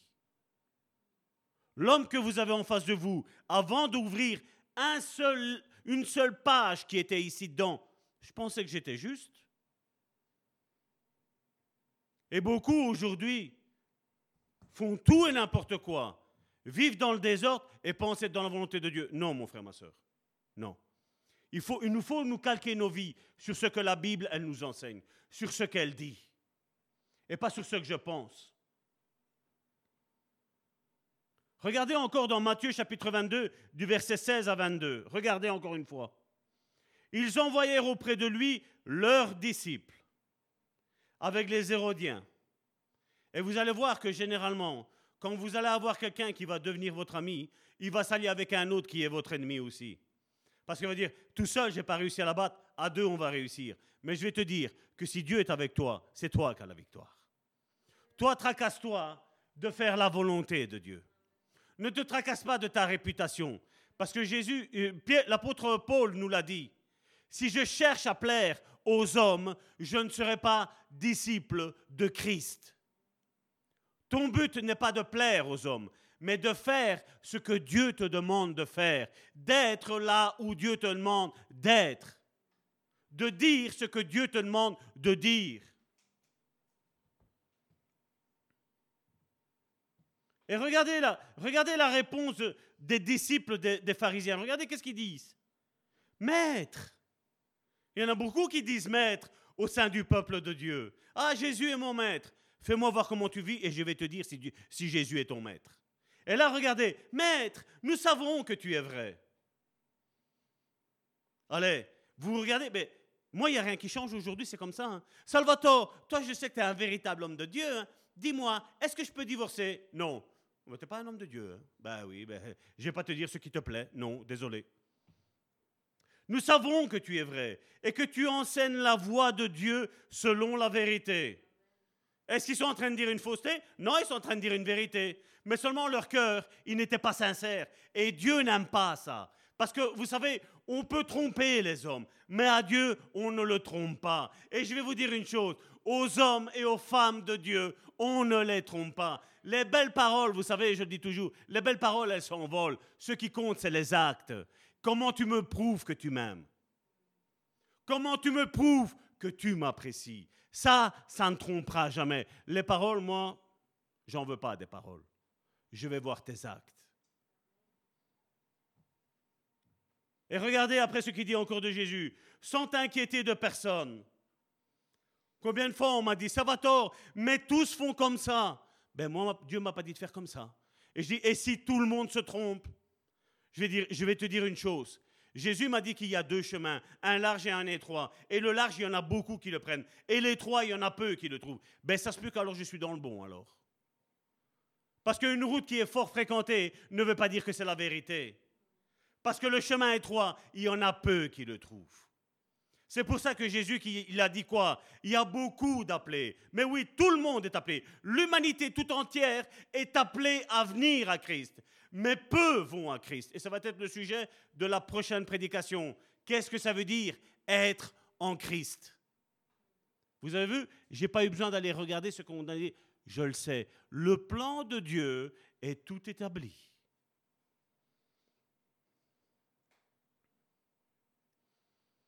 Tu enseignes selon vérité sans t'inquiéter de personne, car tu ne regardes pas l'apparence des hommes.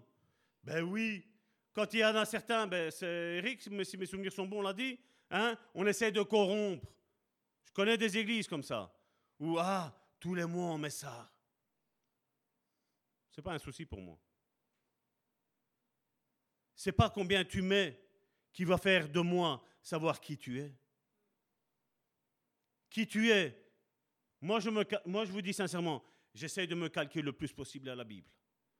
Et si quelqu'un se calque le plus possible à la Bible, je le sens. Il a l'odeur de la Bible. Il a l'odeur de Christ. Il a l'odeur du Saint-Esprit. Mais quand tu es faux, je vais te dire qu'un pharisien, ça pue. Excuse-moi l'expression là, si elle te choque, mais je vais te dire, un pharisien, ça pue. Ça pue l'orgueil, ça pue la suffisance, ça pue. L'orgueil, ça, les pharisiens, ça pue. Oh, mais l'autre, si, et moi. Hein? Vous vous rappelez le pharisien? Seigneur, moi, je donne la dîme. Moi, je ne suis pas comme tout le reste des gens. Même pas ce, ce publicain. Et il y avait le publicain, qu'est-ce qu'il faisait? Seigneur, je ne suis qu'un pécheur. Je ne suis qu'un pécheur. Il n'était pas orgueilleux, le publicain. Et Jésus a dit, le publicain, il est retourné, sauvé, justifié, consacré, sanctifié. Malgré qu'il était pécheur, il était sanctifié. Mais celui-là, le pharisien qui a dit qu'il était juste, il est condamné. C'est fini. Pour lui, il n'y a plus de repentance pour lui. Et nous devons faire attention à la grâce de Dieu. Quand Dieu nous donne de grâce sur grâce pour nous dire reviens mon enfant, reviens mon enfant. N'ayons pas un cœur hypocrite. Parce que beaucoup l'ont et beaucoup ont fait une sortie de route.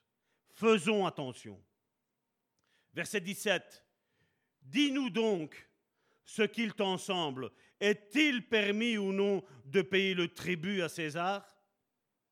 Regardez au verset 18 ce que Jésus dit. Ce qu'il a dit, est-ce que c'était vrai ou c'était faux? C'était vrai que Jésus était ça. Mais regardez au verset 18. Jésus, connaissant leur méchanceté, répondit, Pourquoi me tentez-vous hypocrite. Ça, c'est quand on n'a pas un cœur sincère. Vous savez, où derrière on parle mal et devant, oh non, je t'aime bien, pasteur. T'es mon pasteur. Il n'y a que toi, mon pasteur. Vous savez, quand j'entends plusieurs fois pasteur, je dis, hmm, ça sent mauvais. Je ne vous dis pas quel esprit qu'il y a derrière, mais ça sent mauvais. Pourquoi me tentez-vous, hypocrite? Montrez-moi la monnaie avec laquelle on paye le tribut. Et ils lui présentèrent un denier. Verset 20, il leur demanda De qui sont l'effigie de cette inscription De César, répondit-il. Alors il leur dit Rendez à César ce qui est à César, mais mes amis, et à Dieu ce qui est à Dieu. Et moi, Salvatore, je ne suis pas en train de parler d'argent. Je suis en train de parler de consécration. Je suis en train de parler de non-hypocrisie, de sincérité. Je préfère quelqu'un qui va me dire Salvatore, tu m'énerves, mais que quelqu'un qui va me dire Salvatore, t'es gentil, hein Parce que l'autre, il m'aura dit la sincérité de son cœur. Je préfère ça que des mensonges, de l'hypocrisie derrière.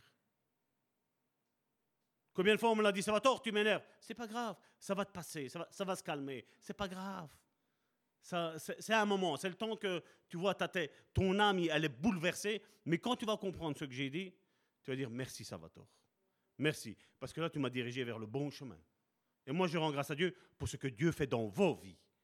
Parce que là vous êtes le fruit. Et ceux qui sont sur Internet et qui nous suivent sont le fruit de ce que nous faisons. Rendez à César ce qui est à César et à Dieu ce qui est à Dieu. Étonnés de ce qu'ils entendaient, ils le quittèrent et s'en allèrent. Et chaque fois qu'une personne est hypocrite, mon frère, ma soeur, ils partiront toujours. Ils ne savent. L'hypocrisie ne peut pas rester avec la sincérité. La gentillesse ne, ne peut pas rester avec la méchanceté. C'est la même chose. Psaume chapitre 1, verset 8 ou 7, je ne sais plus, il dit quand le juste s'assemble, le méchant ne résiste pas dans l'assemblée C'est impossible, impossible. Et ça ne trompe pas. Ou alors on a aussi cet exemple, je ne veux pas non plus critiquer ou juger le jeune homme riche, mais je voudrais vous dire la même chose quand le jeune homme riche lui demandait ce qu'il devait faire pour avoir la vie éternelle. Quand Jésus a tout énuméré, ben, il a dit, ben, ça va, moi je suis juste, je suis pas mal, Jésus a dit, attends, il te manque encore une chose. Je vais te dire, quand tu te sens autosuffisant, mon frère, ma soeur, Dieu va venir et il va te montrer que ton autosuffisance n'est rien par rapport à ce que lui va te demander de faire. Parce que là, qu'est-ce qu'il disait? Là maintenant, vends tout ce que tu as et donne-le aux pauvres. Tu avais tout fait. Il te restait plus qu'une seule chose à faire pour être parfait. Non. Et je vais vous dire, tout être humain devant Dieu sera jamais suffisant. Mais nous serons suffisants sur ce que lui nous demande de faire.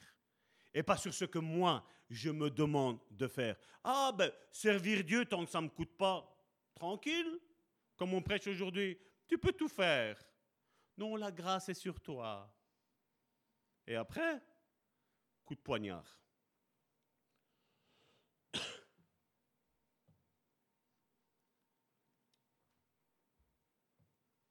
Il peut aussi nous arriver de vouloir de connaître la volonté de Dieu pour notre vie et ensuite de nous tourner à l'opposé de cette volonté après l'avoir connue. Combien sont comme ça? Combien on dit voilà, je vais démarrer une église parce que voilà, je sens que je suis appelé à être pasteur, mais après quand on voit les contre-coups que le pasteur y ramasse, et je vais te dire que si ton appel il vient de Dieu, ce que, ce que Dieu t'a mis dans ta vie, tu ne l'abandonneras jamais. Jamais. Parce que Dieu t'aura forgé pour ça. On aurait pu abandonner tous, avec tous les coups que vous avez tous eus, tous les coups que j'ai eus. Mais vous êtes là. Vous êtes là. Pourquoi? Parce que vous avez compris que nous ne nous attendons pas aux fleurs. Parce que dans, des roses, même si la fleur, elle est belle, il y a des épines. Il y a des épines. Et beaucoup vont te donner une épine. Beaucoup veulent la couronne que le roi des rois, seigneur des seigneurs, va nous donner. Mais je vais te dire une chose. Avant cette couronne merveilleuse, il y aura la couronne d'épines. Il y aura la couronne d'épines que les gens vont te donner. Martin Luther a dit que l'homme doit faire deux choses. Établir quelles sont leurs croyances et leur foi. Et la deuxième, mourir à lui-même. Et ça, quand j'ai étudié ça, je dis, c'est vrai. C'est vrai, c'est exactement ça. Je le répète, Martin Luther a dit que l'homme doit faire deux choses. Établir quelles sont leurs croyances et leur foi, toujours basé sur ça, bien entendu, pas sur ce que je crois, basé sur ça, et mourir à lui-même. On n'aura fait qu'un point, je crois, aujourd'hui. Bizarre. C'est nous qui décidons quoi croire. Mais Dieu nous donne sa direction. Ce livre si merveilleux n'est pas une parole de Dieu, elle est la parole de Dieu. Pour ma vie et pour ta vie. Ta parole est une lampe à mes pieds. Et si la parole ne devient pas une lampe à tes pieds, mon frère, ma soeur, tout le monde va trébucher. Ça, ça doit être la lumière qui éclaire mon sentier. Je dois vivre par elle, je dois mourir par elle. Mourir à moi-même, mourir à mon égocentrisme. Et certains diront, ah, ça y est, Dieu a révélé que Salvatore était égocentrique. Je voudrais te dire, meurs à toi-même aussi. Parce que comme je dis, il est toujours facile de pointer l'autre du doigt. Mais comme je dis, je, parle à moi, je prêche aussi à moi. En fait, dans les profondeurs de chaque homme ou femme, il y a une lampe intérieure, un mécanisme qui nous permet d'arriver à la connaissance de la vérité. On m'avait jamais prêché l'évangile. Mais Jésus-Christ lui-même, le Saint-Esprit de Dieu, est venu lui-même me prêcher l'évangile. Je n'ai pas reçu une parole pour me convertir de la part d'un homme, mais c'est le Saint-Esprit qui est venu toucher mon cœur et qui a changé ma vie.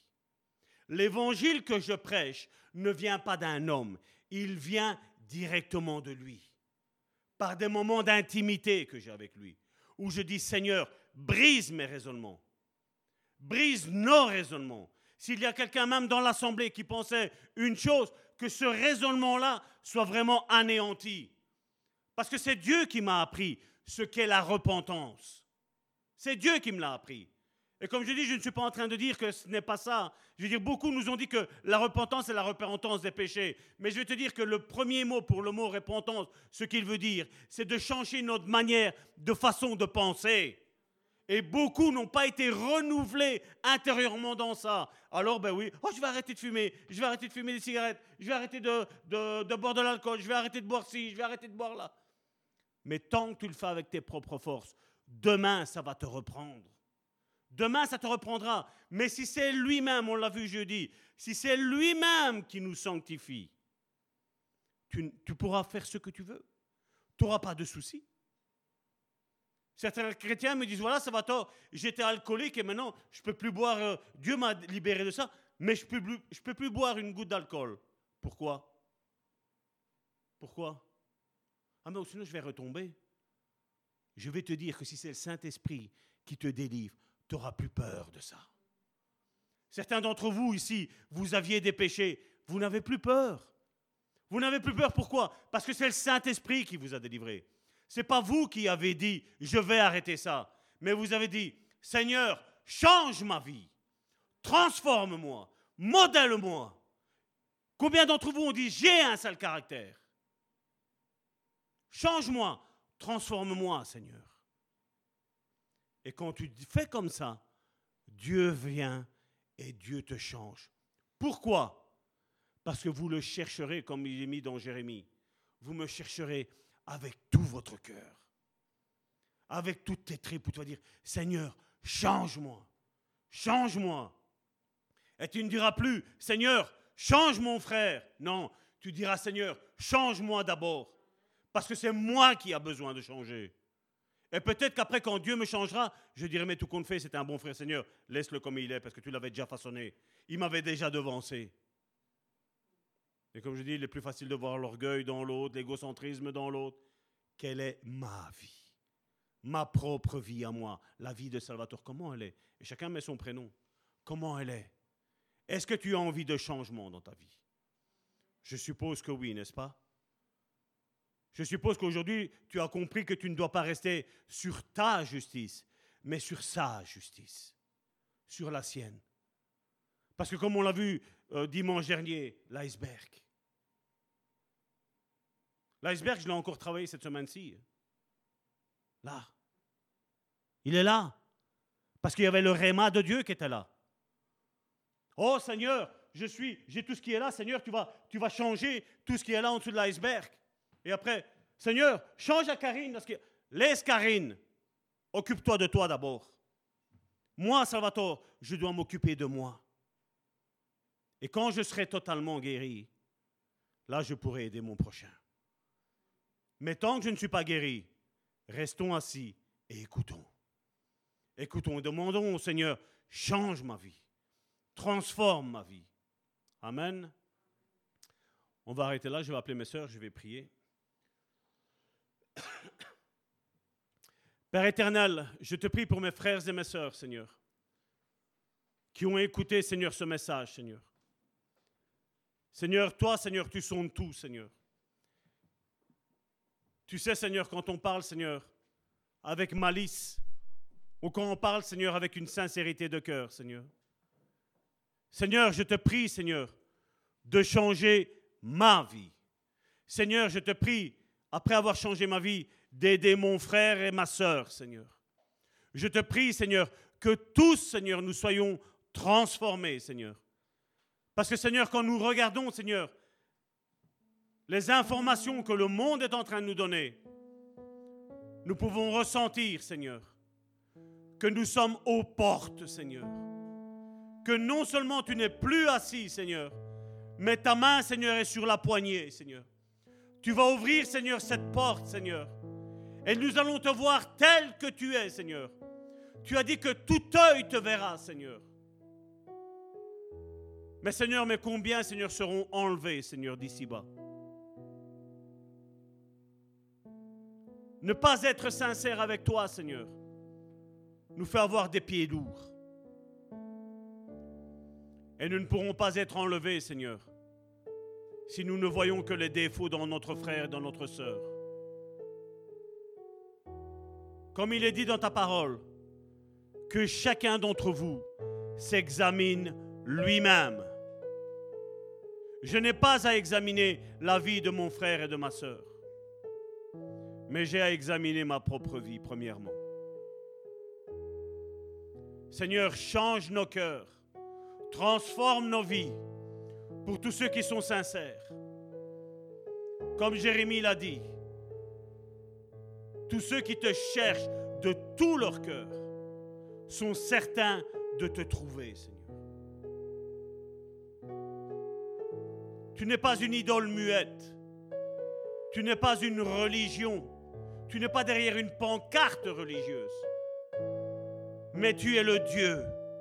Tu es assis sur ton trône. Et notre grand frère Jésus-Christ est en train d'intercéder pour chacun d'entre nous. Qu'à la place de regarder les défauts de mon voisin, je regarde mes défauts. Je te demande pardon pour mes défauts, pour mes péchés.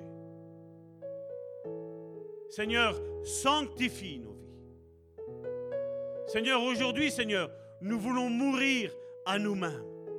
Nous voulons porter notre croix, Seigneur. Seigneur, je te dis merci, Seigneur, pour nos frères et nos sœurs, Seigneur, qui sont fidèles, Seigneur. Qui, Seigneur, écoutent ta parole, Seigneur, sont touchés par ta parole, sont transformés par ta parole. Découvre ton amour, Seigneur. Non pas l'amour d'une religion, mais l'amour du vrai Père. Seigneur, je te dis merci, Seigneur. Merci pour tous ceux qui sont sincères, Seigneur. Merci pour tous ceux qui reconnaissent leur faiblesse. Merci pour tous ceux qui se reconnaissent le moindre, Seigneur. Seigneur, sans toi, nous ne sommes rien. C'est toi qui es tout. C'est toi qui es notre oxygène. C'est toi qui es l'air que nous respirons. Que nous puissions être des frères et des sœurs où nous nous soutenons les uns les autres. Et non pas où nous nous mordons les uns les autres, comme l'a dit l'apôtre Paul, Seigneur. Que nous ne soyons pas orgueilleux, Seigneur. Que nous soyons sincères avec toi. Seigneur, nous ne voulons pas, Seigneur, devant toi pour ta main, Seigneur, mais pour ta face, pour qui tu es, Seigneur. Seigneur, merci parce que tu nous as donné un avenir et une espérance. Un avenir qui va être ici-bas sur cette terre glorieux, Seigneur. Et merci, Seigneur, parce que tous ceux, Seigneur, qui se sont éteints, Seigneur, qui se sont endormis en toi, Seigneur, nous les reverrons là en haut, Seigneur. Nous avons un but, nous avons une espérance, Seigneur. Il y a des bien-aimés qui nous attendent là en haut. Et je te dis merci, Seigneur. Parce que ta promesse est certaine. Nous nous reverrons, Seigneur. La mort n'est pas un adieu. La mort est juste un au revoir. Je reviens. J'arrive bientôt.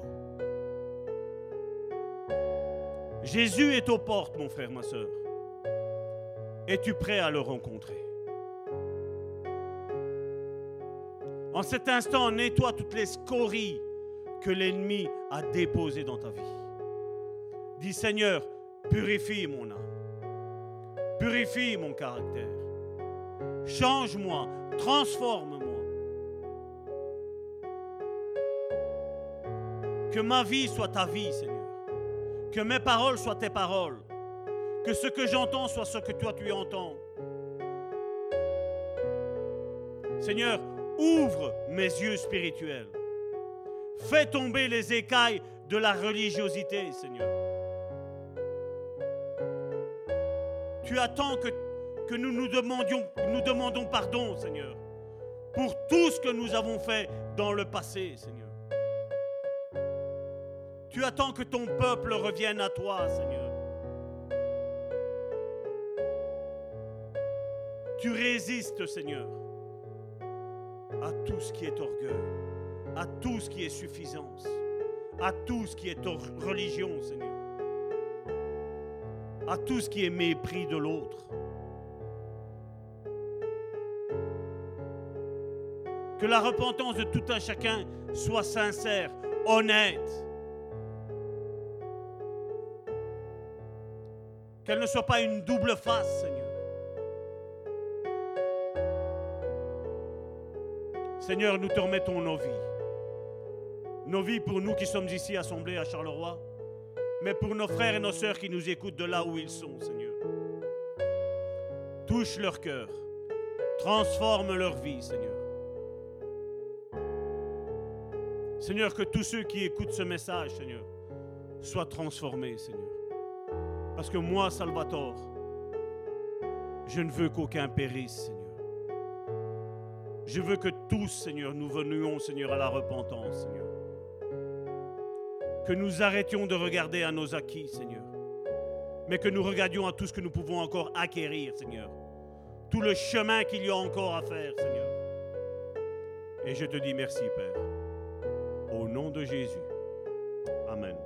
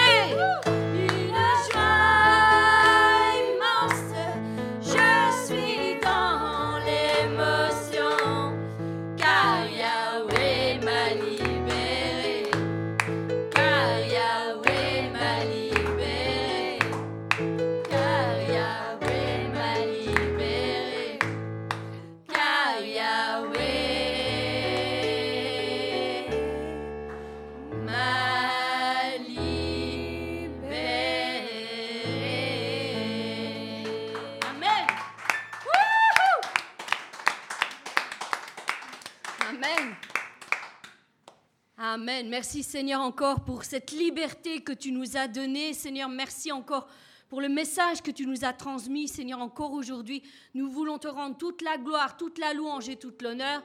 Au nom puissant de Jésus-Christ, garde mes bien-aimés dans tout ce qu'ils feront encore aujourd'hui. Conduis-les encore tout au long de cette semaine. Au nom de Jésus-Christ, garde-les. Mets tes anges à côté de chacun d'entre eux et que ton Saint-Esprit soit puissamment activé dans leur vie. Au nom de Jésus-Christ. Soyez bénis. Amen.